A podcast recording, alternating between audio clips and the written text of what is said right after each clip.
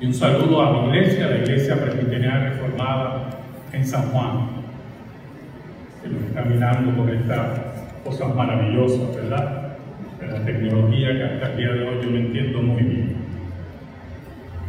Les voy a invitar, hermanos, en este corto diálogo que vamos a tener, a que vayamos a la escritura del profeta Habacuc. Profeta Habacuc, capítulo 3, versículos del 17 al 18, Habacuc 3, versículos del 17 al 18, en esta hora.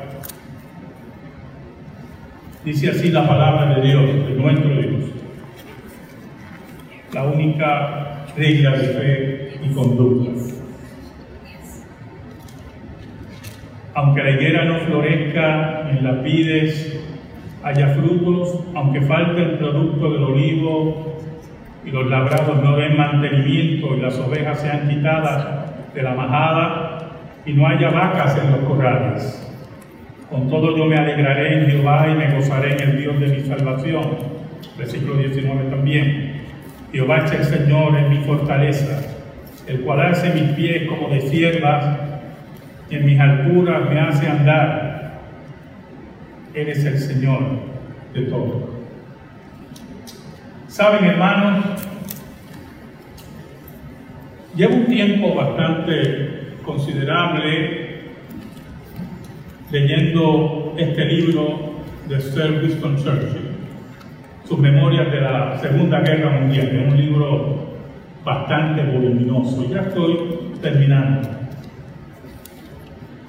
Sus memorias sobre ese evento catastrófico en la historia de la humanidad son muy aleccionadoras, porque él fue parte protagonista principal de la lucha contra la maldad, contra el asesinato y el crimen, principalmente ejecutado por los criminales de Berlín y como dije anteriormente en la Segunda Guerra Mundial. Pero lo interesante de este relato es que más allá de que Sir Winston Churchill estuviera al frente de Inglaterra, estuviera al frente de las colonias de Inglaterra, luchando contra el avance nacional socialista de Alemania, es que una cosa es estar al frente y otra cosa es ser líder. Son palabras muy diferentes. Usted puede estar al frente de algo, pero no tener la capacidad ni la, ni la estatura para ser el líder de lo que usted supuestamente comanda porque llegan los momentos más sombríos y más difíciles, y ahí es que usted va a demostrar que cuando está al frente va a dar la talla. Por eso le he puesto de título a este pensamiento con ustedes, prudencia y compromiso en esta hora difícil que vive el mundo en esta hora en la cual Dios nos pide compromiso, pero al mismo tiempo prudencia. Al mismo tiempo inteligencia y saber que frente a nosotros los momentos de las montañas verdes, de los lagos, de la tranquilidad va desapareciendo ante un desierto y entre las incógnitas. Y la pregunta que debemos hacernos como creyentes es que si vamos a ser líderes, si vamos a, tener, vamos a tener la estatura de los líderes. Oramos. Dios bueno, venimos ante ti en el nombre de Cristo. Yo te pido, Señor, en ese nombre que es sobre todo nombre, que nos escondas bajo la sombra de la cruz, que tú me des palabra en esta hora para animar a tu pueblo, que tú me des, Señor, palabras en esta hora, para que levantemos nuestras frentes, que tú me des palabras también para ser prudentes y sabios. Oh Señor, Ayúdame, Señor. Ayúdame y guíame. Yo te lo pido, Señor, en el nombre de Jesús. Amén. Y amén. Saben, hermanos,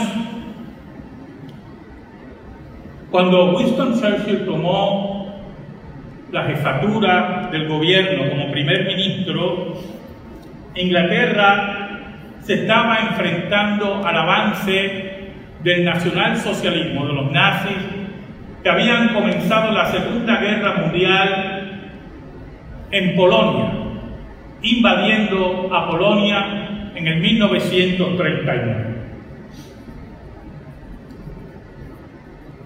Cuando él comienza su liderato, se encuentra un país dividido, pero preocupado porque se acercaba otra guerra. Nosotros en nuestro país no hemos enfrentado una guerra, ¿oyó? En Puerto Rico nosotros no sabemos lo que es una guerra en nuestro territorio.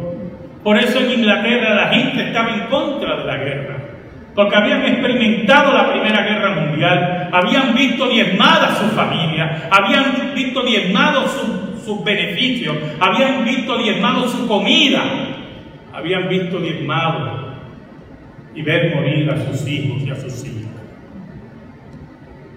Ellos no querían saber de otra guerra. Por eso cuando el anterior primer ministro Chamberlain buscaba acuerdos con Hitler, en Inglaterra lo aplaudían. Y aunque esos acuerdos eran con con una persona que era un mentiroso y un asesino, en el sentido de Chamberlain, estaba la fe que ese hombre no iba a traer la guerra. Se había equivocado. Por lo tanto, era la hora, era el momento difícil de comunicarle a Inglaterra y comunicarle al mundo que se acercaba una guerra. No era la hora de políticos mentirosos, era la hora de los líderes. Era la hora de aquellos que habían sido llamados a primera fila y no huir. Y todos sabemos la historia. Alemania se levantó con una fuerza increíble de las cenizas de la Primera Guerra Mundial, se volvió a armar. Y como ya Inglaterra le había declarado la guerra conjuntamente con Francia, Alemania se va moviendo hacia el oeste y va conquistando Europa. Y de esa conquista, Europa decide atacar a Inglaterra. Lo interesante de todo esto, lo que quiero más bien llevarle un mensaje corto, es que cuando los alemanes empiezan a bombardear a Londres, nosotros no sabemos lo que es un bombardeo. Nosotros no sabemos lo que es correr con nuestros hijos, con lo que tengamos, a buscar refugios. Nosotros no sabemos lo que es no tener tiempo de llegar al refugio y ver a nuestros seres queridos morir bajo un bombardeo. Nosotros no sabemos eso. Pero allí estaban esos hombres y mujeres ingleses, moviéndose, corriendo a los refugios mientras su líder, Winston Churchill, aquí es lo importante de todo esto, salía en medio del bombardeo, se ponía un casco para ver dónde Alemania bombardeaba y estar con su pueblo. No tenía miedo, no se echaba atrás. Cuando sus consejeros salían, lo agarraban y lo obligaban a, a refugiarse en medio del bombardeo. Pero él quería estar con su pueblo. ¿Sabe, hermano? Nosotros en esta hora sí estamos bombardeados en otra forma. Las noticias nos bombardean de lo terrible de lo que está ocurriendo y entonces tenemos noticias cruzadas, ¿verdad? Aquellos que no quieren saber de una cuarentena, otros que ven la necesario de una cuarentena. Y nosotros tenemos que interpretar todas esas cosas. Un bombardeo continuo. Tenemos un bombardeo sobre la salud de nuestros hijos, de la salud de nuestras esposas, de nuestros esposos, de nuestros abuelos, tenemos un bombardeo contra nuestra fe. A mí me, estuvo muy gracioso de una atea famosa en Nueva York que está atacando a los cristianos diciendo que por causa de los cristianos es que se está contaminando el mundo porque ellos se abrazan y se besan. y me está muy gracioso eso, hermano, porque en Roma, escuchen, en Roma, Nerón acusó a los cristianos del incendio. Y siempre los enemigos de la iglesia buscan alguna razón para atacar a la iglesia. Y el problema es que esa atea nadie la abraza y nadie la besa porque nadie la quiere mucho. Y posiblemente busca la excusa del creyente para atacarnos. Porque ella se olvida que en medio del dolor, en medio de la enfermedad, allí están los cristianos fundando hospitales porque ella se olvida que cuando en la Roma imperial se abandonaban a los niños, los primeros orfanatorios los fundaron los cristianos. Porque ella se olvida que cuando los enfermos eran abandonados, los cristianos fundaban los primeros dispensarios y los médicos misioneros se movían por el mundo. Ella se olvida de todo eso. Se olvida de los grandes servicios que ha dado la iglesia al mundo. No por un evangelio social, sino por ser fieles a nuestro Dios, porque sabemos que el ser humano ha sido creado a la imagen de Dios y tiene que ser respetado y debe ser cuidado y debe ser protegido y posiblemente debe ser salvado.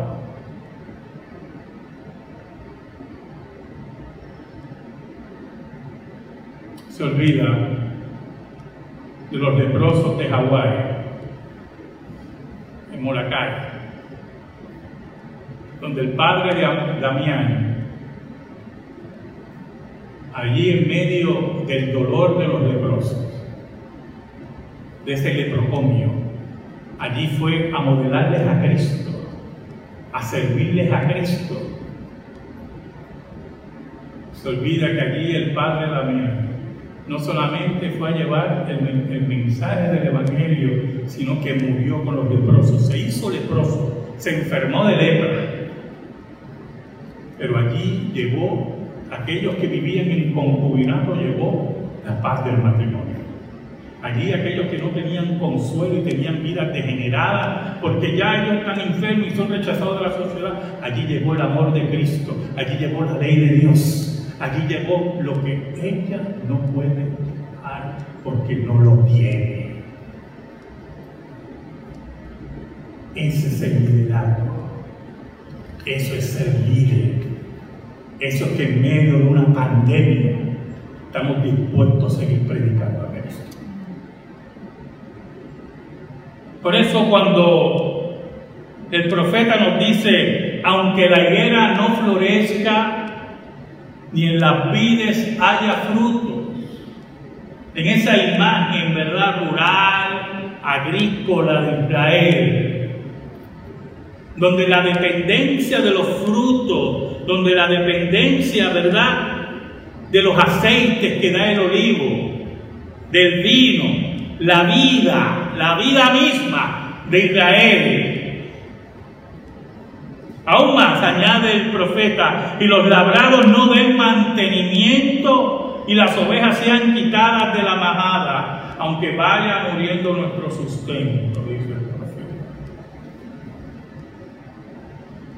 Aunque veamos que se arroja sobre nosotros la desgracia, el momento sombrío, la muerte,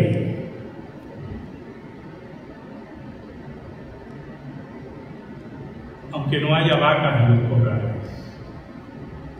que no haya alimento, que no haya leche para los niños, que no haya trabajo.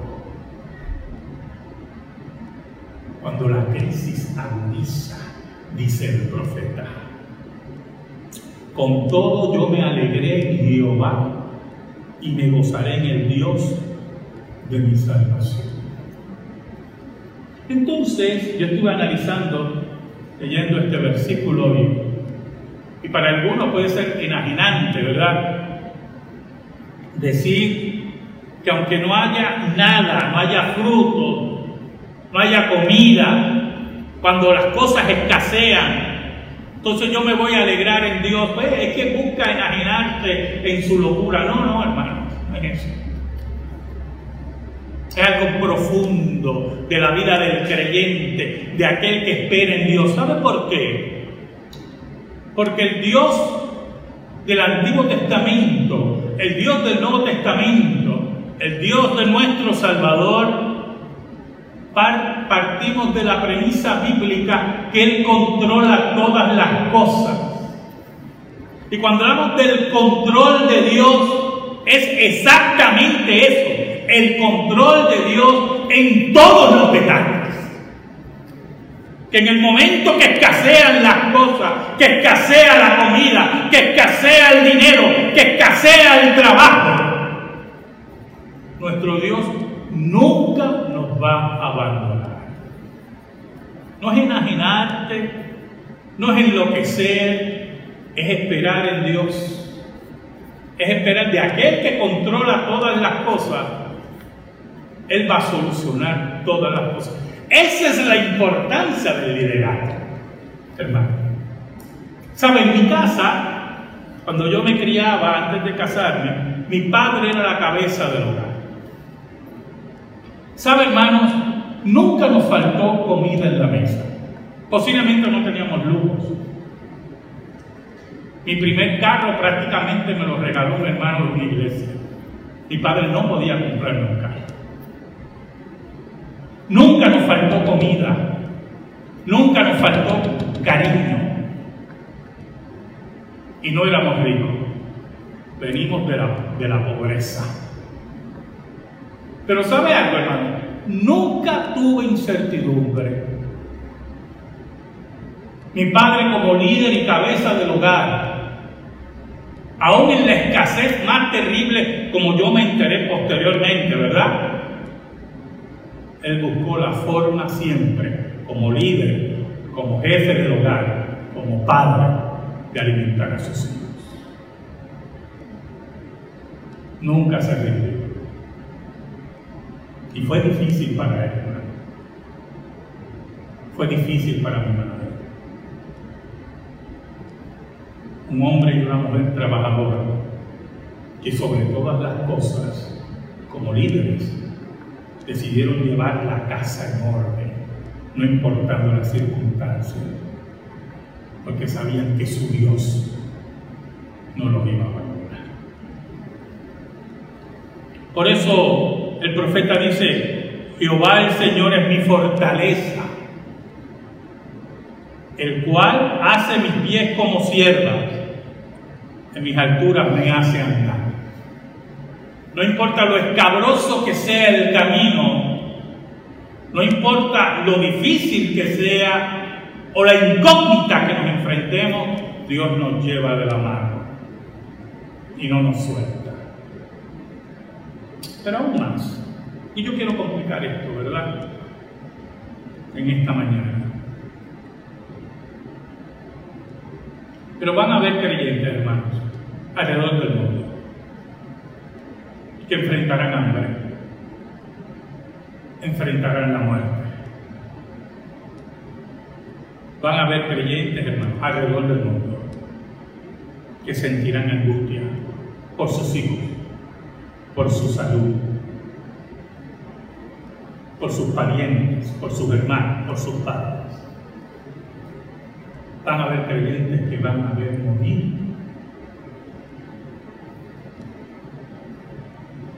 a sus familiares. Eso es lo grande y lo único del cristiano, que lo hace singular al cristiano.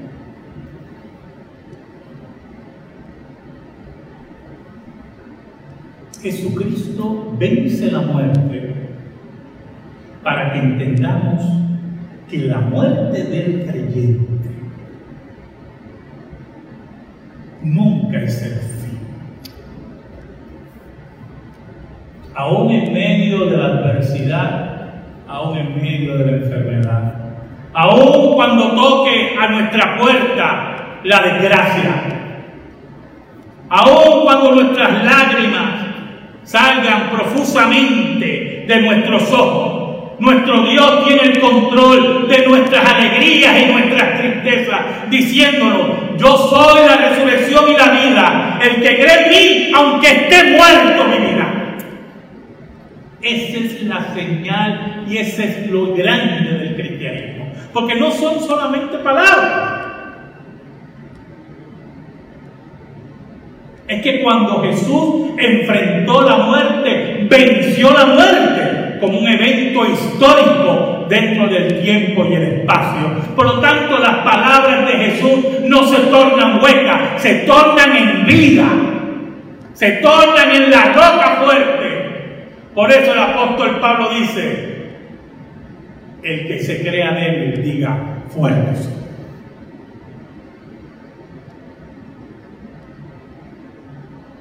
¿Saben? La Alemania nazi se dio cuenta que la gran fuerza de Inglaterra, escuche bien, no estaba en sus tanques increíbles, su aviación sorprendente, sus destructores y sus submarinos. Ahí no estaba la gran fuerza de Inglaterra.